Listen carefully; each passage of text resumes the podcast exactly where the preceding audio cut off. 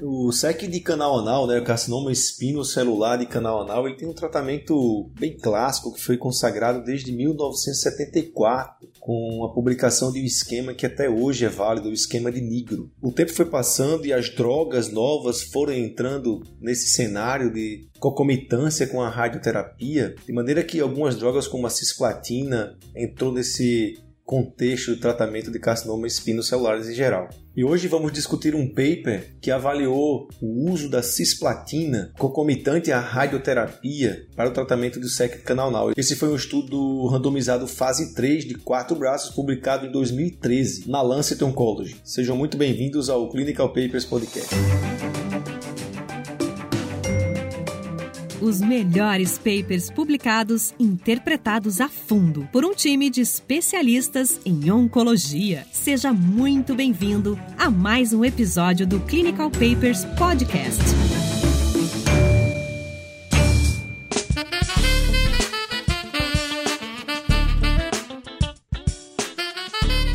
Então é isso, né, Tiago? Há muito tempo, na década de 70, né, foi proposto um esquema com radioquimioterapia né, naquela época. Essa foi, na verdade, uma série de casos publicada pelo Dr. Nigro. A gente tem até um post aí no Instagram do Clinical Paper sobre isso, em que se viu que a resposta para esse tipo de tumor, né, o carcinoma espinocelular de canal anal, era muito boa. Né? Cerca de dois terços dos pacientes ficaram curados com esse tratamento. E aí, desde lá para cá, é, muita coisa vem sendo feita, inclusive com um pouco baseado no tratamento do SEC em outras topografias, como cabeça e pescoço, por exemplo. A gente sabe que a platina é uma droga que tem muita ação né, nessa doença. E existem vários estudos, fase 2 até fase 1, tentando associar alguns derivados da platina, a própria cisplatina, com radioterapia ou uma hora sistêmico mesmo, tentando combater doença à distância. E esse é um paper clássico publicado em 2013, né? apesar de já mais de sete anos da sua publicação, ele trouxe uma resposta interessante em termos de uso dessa droga da cisplatina nesse cenário. Né? Um estudo que a gente vai discutir ainda os métodos, mas que usou ora para potencializar a radioterapia, ora como adjuvância e a gente vai ver o papel dessa cisplatina, né? Isso sempre comparado com o clássico, esse esquema de níquel que usava a mitobicina e o 5FU como sensibilizante à radioterapia. É isso aí, Raniel. Esse é o, é o famoso estudo ACT02, né? O ACT2. Acho que é importante contextualizar aí para o nosso ouvinte, desde a década de 70, como você bem comentou, teve essa publicação dessa série de casos do Nigro mostrando que queria basicamente reduzir os tumores para fazer uma cirurgia menos mórbida e ele acabou nos primeiros casos percebendo que esses tumores desapareceram apareciam quando ele fazia a radioterapia, na época ainda com uma dose bem menor, e com mitomicina e 5-fluoracil. E esse se tornou aí, por muito tempo, o standard of care e se tornou, enfim, o, o adversário a ser batido. A gente teve uma série de estudos conduzidos, enfim, nas últimas duas décadas aí, alguns deles tentando desintensificar o tratamento, ou seja, tentando tirar, por exemplo, a mitomicina, e eu acho que aqui é válido, realmente comentar que esses estudos eles criam um endpoint novo que é a questão da sobrevida livre de colostomia. Por que, isso é importante? Porque a gente está falando de uma doença que tem um comportamento muito local. Então, dificilmente esses pacientes vão vir a óbito em função da disseminação à distância dessa doença. Então, se eventualmente a gente tiver falha com o tratamento local e eu conseguir resgatar isso com cirurgia, a gente não teria nunca diferença em termos de sobrevida global quando a gente comparasse esses esquemas. Então, aqui surge esse endpoint aí que é a sobrevida livre de colostomia. E percebeu-se com o passar do tempo que quando a gente tentava desintensificar o tratamento, ele ia pior quando tentou se fazer químio de indução antes da químio rádio, ou seja, atrasando um pouco o começo da rádio, isso também foi deletério. E esse estudo, o ACT2, ele queria avaliar, na verdade, se cisplatina não seria melhor que a mitomicina na fase concomitante. Então, esse era uma das perguntas do estudo. E a outra pergunta é se a gente é, teria benefício de fazer manutenção de cisplatina e sincloracil por mais dois ciclos depois da concomitância visto que a gente ainda tinha aí um número de pacientes que tinha progressão de doença, tanto local quanto à distância, depois da radioterapia. E é por isso, enfim, que a gente tem esse estudo aí com quatro braços, né? Um braço mitomicina na concomitância com tratamento de manutenção, o outro mitomicina sem a manutenção, e o outro terceiro braço cisplatina na concomitância com manutenção e cisplatina na concomitância sem manutenção. Esse estudo ele foi conduzido em diversos centros no, no Reino Unido, eles até citam no, no, paper que eles conseguiram aí incluir boa parte dos pacientes com, com câncer de canal anal que tiveram diagnóstico nesses anos no qual o estudo estava recrutando Tem uma questão interessante aí que eu acho que a gente vai precisar só comentar depois na questão dos critérios de inclusão, que a despeito de ser uma doença relativamente comum em pacientes soropositivos, esse era um dos critérios de exclusão do estudo. Né? Ele não permitia a inclusão de pacientes HIV positivos. Só para a gente terminar essa parte introdutória, né, Tiago? Essa doença ela tem um comportamento muito único, né? Peculiar, o, o carcinoma espinocelular. Eu sei que o Alan tem uma pergunta para fazer aí, mas é engraçado que essa doença ela tem um um comportamento local e parece que ela obedece né, o passo a passo da disseminação, vamos falar assim. Ela tem um comportamento de primeira agressividade local, primeiro ela cresce o T, depois ela vai para o N, depois ela dá metástase. É tanto que o papel da radioterapia e a resposta da radioterapia é muito importante, inclusive na sobrevida global. Isso é diferente de adenocarcinoma, por exemplo. E às vezes você tem adenocarcinoma de reto e canal anal com um comportamento completamente diferente, né? com a sobrevida muito mais impactada, vamos falar assim, do ponto de vista de metástase à distância do que o SEC. E quando o autor fala assim, ó, eu vou usar mais cisplatina nesse braço tentando diminuir a chance de metástase, tal, tal, tal, isso aqui já me deixa um pouco assim despreocupado, porque eu sei que o impacto dessa cisplatina sistêmica será baixo, já que a evolução para metástase é baixa. A gente vai discutir isso nos métodos. Clinical Papers Podcast.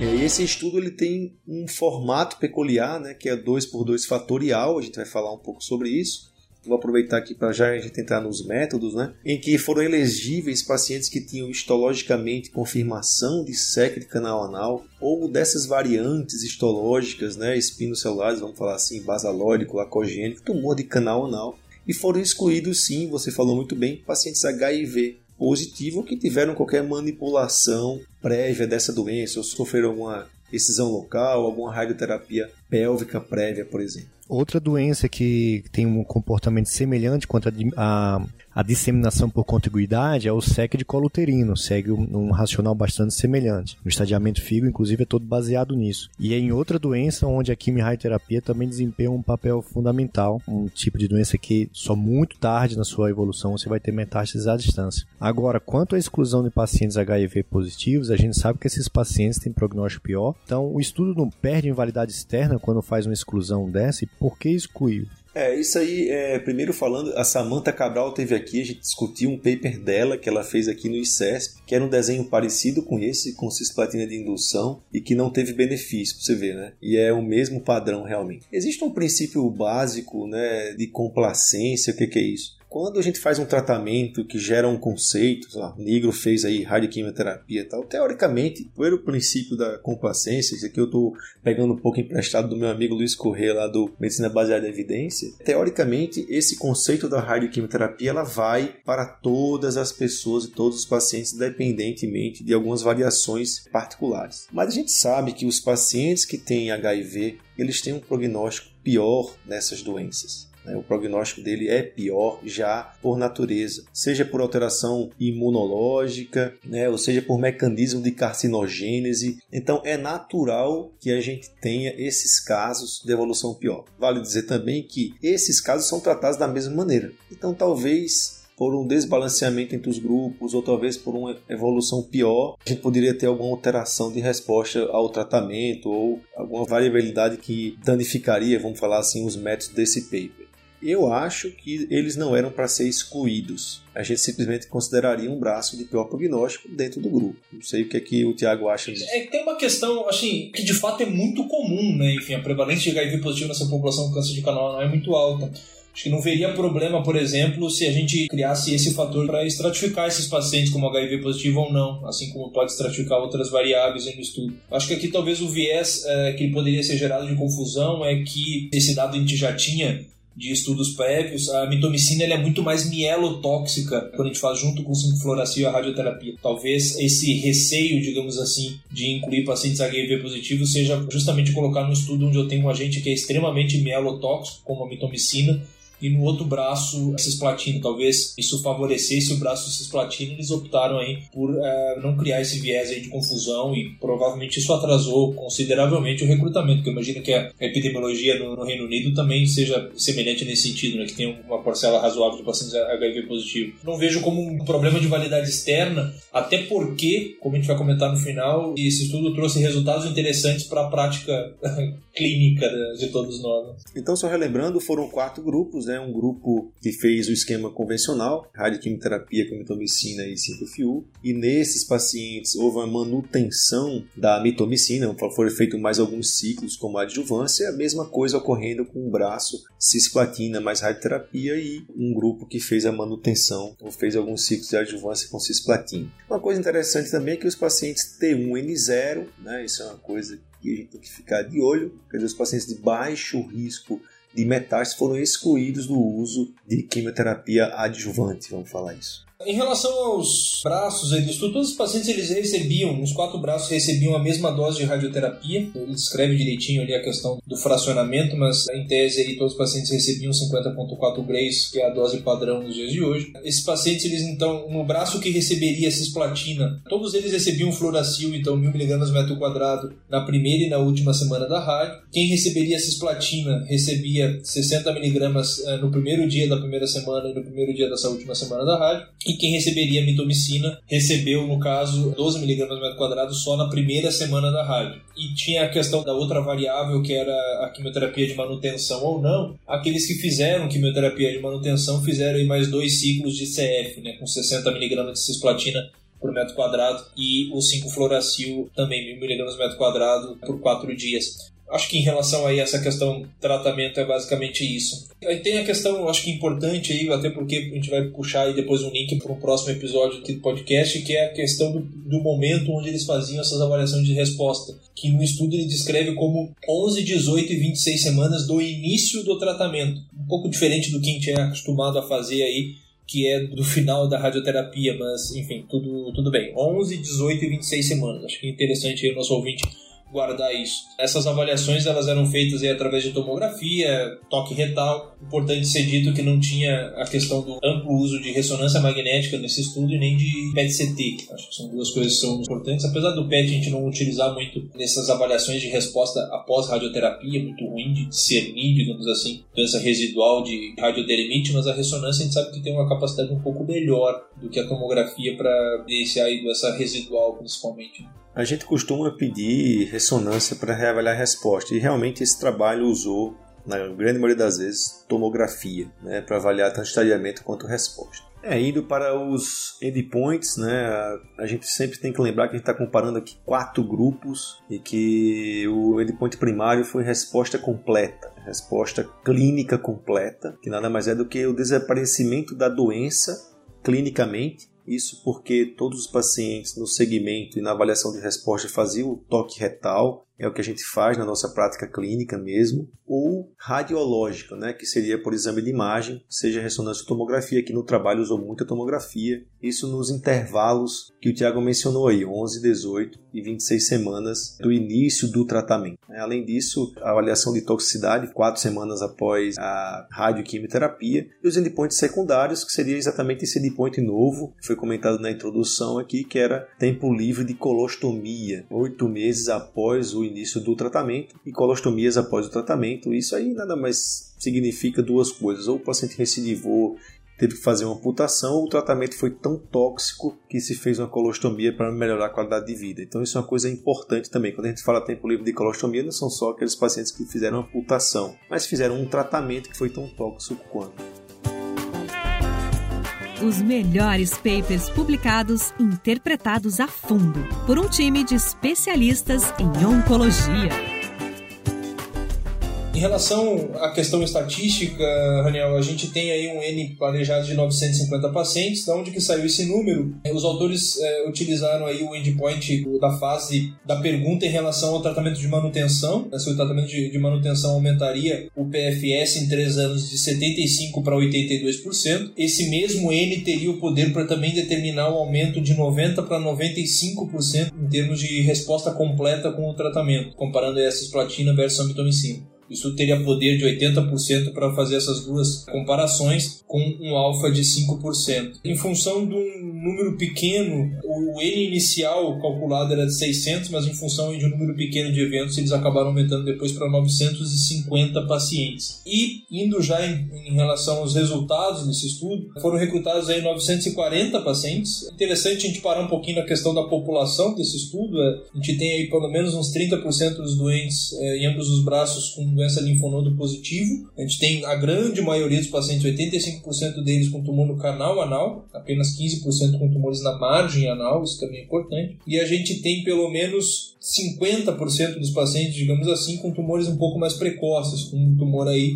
T1 ou T2, quem sabe que são doenças aí de um risco menor de recaída, onde a gente pode ter aí mais dificuldade em termos de demonstrar diferença aí nos dois braços. Acho que o estudo tem alguns méritos, eh, já comentando, um deles é a questão do compliance com a radioterapia, eles conseguiram de fato executar a dose de radioterapia com um pequeno índice aí de, de atraso ou de desistência do tratamento. Isso é uma informação que ele passa de uma forma bem detalhada no estudo, que é bem adequado quando a gente fala de um estudo que envolve radioterapia. Se a gente for comparar aí com estudos, por exemplo, de cabeça e pescoço, a gente tem o dado que um dia de atraso na radioterapia pode levar aí um aumento de 1,5% na recorrência local. A gente sabe que enfim, a radioterapia, de fato, ele é o tratamento mais importante dessa doença e, e ele mostra aí no paper essa questão do compliance de uma forma bastante adequada. Ah, eu queria só fazer um comentário aqui antes da gente entrar nos resultados, que era sobre essa avaliação de resposta. Né? Eu deixei passar, mas não era feita biópsias de rotina. Né? E aqui vale a pena a gente falar isso. A gente ouve direto as pessoas conversando, e aí, fez a biópsia, não fez a biópsia. Na verdade, essas biópsias de rotina para avaliação de resposta são muito perigosas. Porque se elas vierem positivas, dependendo do tempo que você faça elas, na verdade não serve para nada que você vai ter que esperar um pouco mais.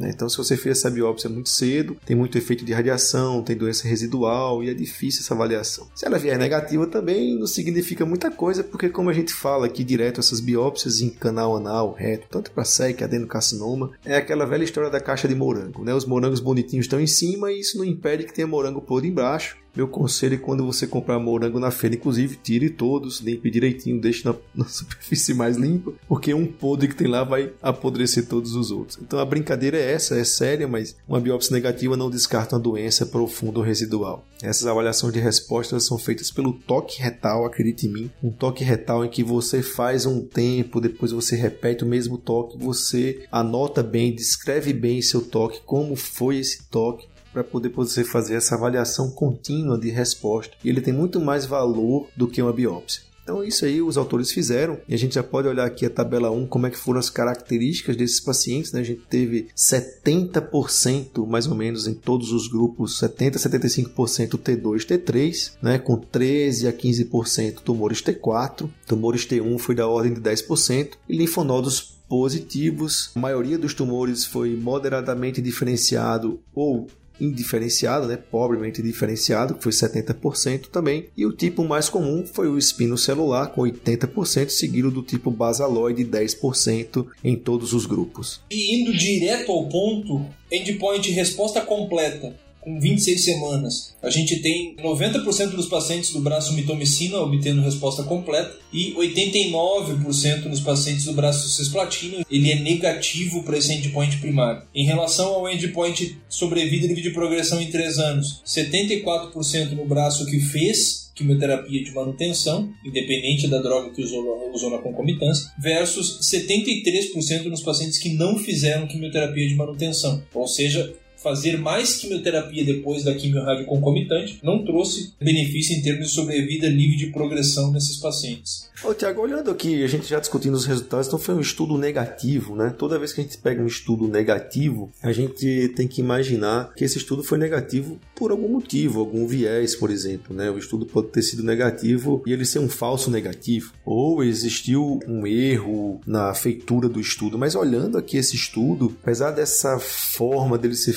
quatro braços, né? A estatística ser muito simplória para esses quatro braços, realmente a gente não encontra grandes falhas, por exemplo, perda de segmento ou erro de técnica, os grupos estarem desbalanceados. Então, aparentemente, realmente, a cisplatina ela não se mostrou superior à mitomicina nem quando se faz de forma adjuvante, nem quando se faz de forma concomitante com a radioterapia. Né? Mas a minha pergunta é: será que aqui não caberia um estudo? E será que há a necessidade de um estudo de não inferioridade? A gente está diante de um estudo de superioridade. O que a gente pode dizer é que a, a cisplatina não foi superior. Ponto. Ela foi igual? O gráfico de sobrevida mostra igual, né? Os estudos foram iguais, mas a gente fala que ele não foi superior. O que isso tem a nos dizer do impacto clínico? Eu estou dizendo isso porque, porque a gente sabe que hoje a gente tem problemas em produção de mitomicina. A gente não tem como fazer mitomicina, tem que importar mitomicina. Vale a pena essa guerra toda? Seria necessário um estudo de não inferioridade para mostrar que a cisplatina é igual, tendo em vista, né? Esse é um dos motivos de fazer um estudo não inferioridade. A gente não consegue mais importar a mitomicina, Alan. Tiago, tem uma coisa para falar a respeito disso? Eu ia comentar justamente isso. Esse é um estudo é, fatorial, né, 2x2, para responder duas perguntas, se cisplatina é superior à mitomicina e se a manutenção é superior a não fazê-la. Como a gente vive um cenário de falta de mitomicina, na prática a gente usa esse estudo como se fosse não inferioridade. Muita gente que vai justificar o uso de cisplatina diz, olha, quando você vê os gráficos, os dados de resposta, assim, é igual. E não é isso, né? Essa não é a análise pura. Tanto é que a conclusão dos autores não foi essa. A conclusão dos autores foi que o tratamento com a mitomicina sem a manutenção manutenção permaneceria o padrão, tal qual desde de, do Nigro de 1900 e dinossauros. A questão é a seguinte: esse já foi um dos maiores estudos com câncer de canal anal que a gente tem na literatura, por mais de 50 centros selecionados, e de fato a gente já usa isso porque a gente já não tem a mitomicina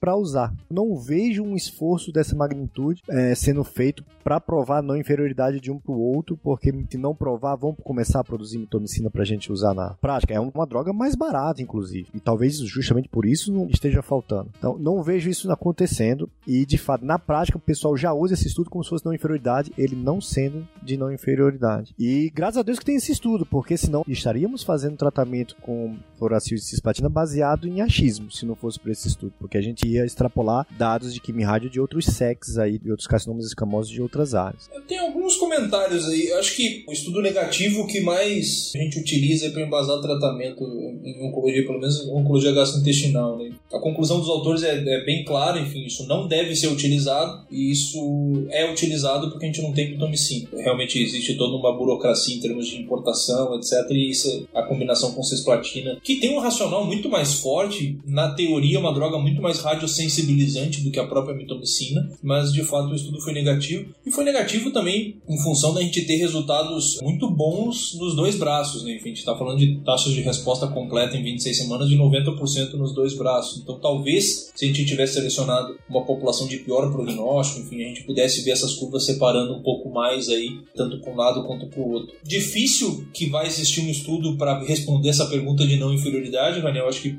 primeiro pela raridade, entre aspas, da doença, uma doença que é difícil de recrutar, e segundo, porque é uma doença que não tem interesse da indústria farmacêutica, uh, tanto que esses estudos foram conduzidos aí em centros universitários. Foi uma obra fenomenal aí do Reino Unido, mas dificilmente isso teria um grande interesse na indústria farmacêutica sem, enfim, uso de drogas-alvo, etc. O que eu desafio os nossos ouvintes aí que trabalham em algum centro com uma grande incidência de câncer de canal anal é desenhar algum estudo com algo semelhante ao CROSS, por exemplo, para câncer de esôfago, né? A gente sabe que a quimioterapia com carboplatina e paclitaxel é provavelmente superior a cisplatina e sulfuracil quando a gente fala da doença metastática de canal anal. Poxa, é tão fácil fazer o cross de, de câncer de esôfago ali, uma dosezinha baixa de platina e taxano semanal, etc. Não sei se eventualmente a gente não teria desfechos muito semelhantes sem a necessidade de infusor, sem a necessidade de usar, usar cisplatina, etc. Eu desafio os nossos ouvintes aí a desenhar um estudo desse, meter para o centro de comitê de ética do seu centro e tocar isso para responder essa pergunta. Mas sem dúvida é um estudo bastante importante, até em função do trabalho deles, da logística, eles até falam em algum local aqui do paper quantos por cento dos pacientes com câncer de canal anal que eles recrutaram, de 20 a 25% dos pacientes no Reino Unido inteiro naquele período entrou nesse estudo. Isso é um trabalho do cão. Eu acho mais fácil desenvolver estudos que tragam drogas mais caras. Acho que, aliás, é importante falar, isso a Globo não mostra, né? Mas é importante falar pro nosso ouvinte, caso ele não saiba, a mitomicina parou de ser produzida porque ela tem um grande problema, que é o fato de ser barata demais, né? Não tem interesse na indústria farmacêutica de produzir uma droga que é pouco utilizada, porque uma doença pouco frequente. A gente utiliza basicamente ela em câncer de canal anal e para fazer quimioterapia intraperitoneal. Então são situações muito peculiares e é uma droga barata. Então, ao invés de vender um caminhão de mitomicina, optou-se por vender um isopor de algum MAB da vida. É isso aí, pessoal. É, a gente discutiu esse artigo aqui, o ACT2. Você viu que a gente falou pouco sobre o tempo de segmento, porque na próxima semana a gente vai estar aqui falando exatamente desse tempo, dessa espera, dessa reavaliação, como a gente faz para avaliar a resposta né, após um esquema convencional tratamento para sexo canal A gente fica por aqui. Lembre, siga a gente lá no Instagram, né, nas redes sociais, procure um dos meninos, eu, o Thiago, o Alan, faça sua pergunta e participe.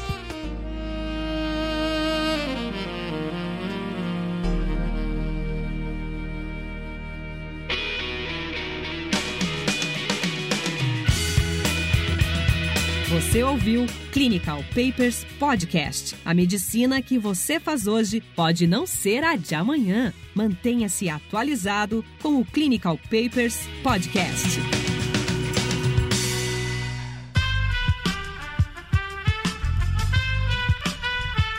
Esse podcast foi editado por Aerolitos Edição Inteligente.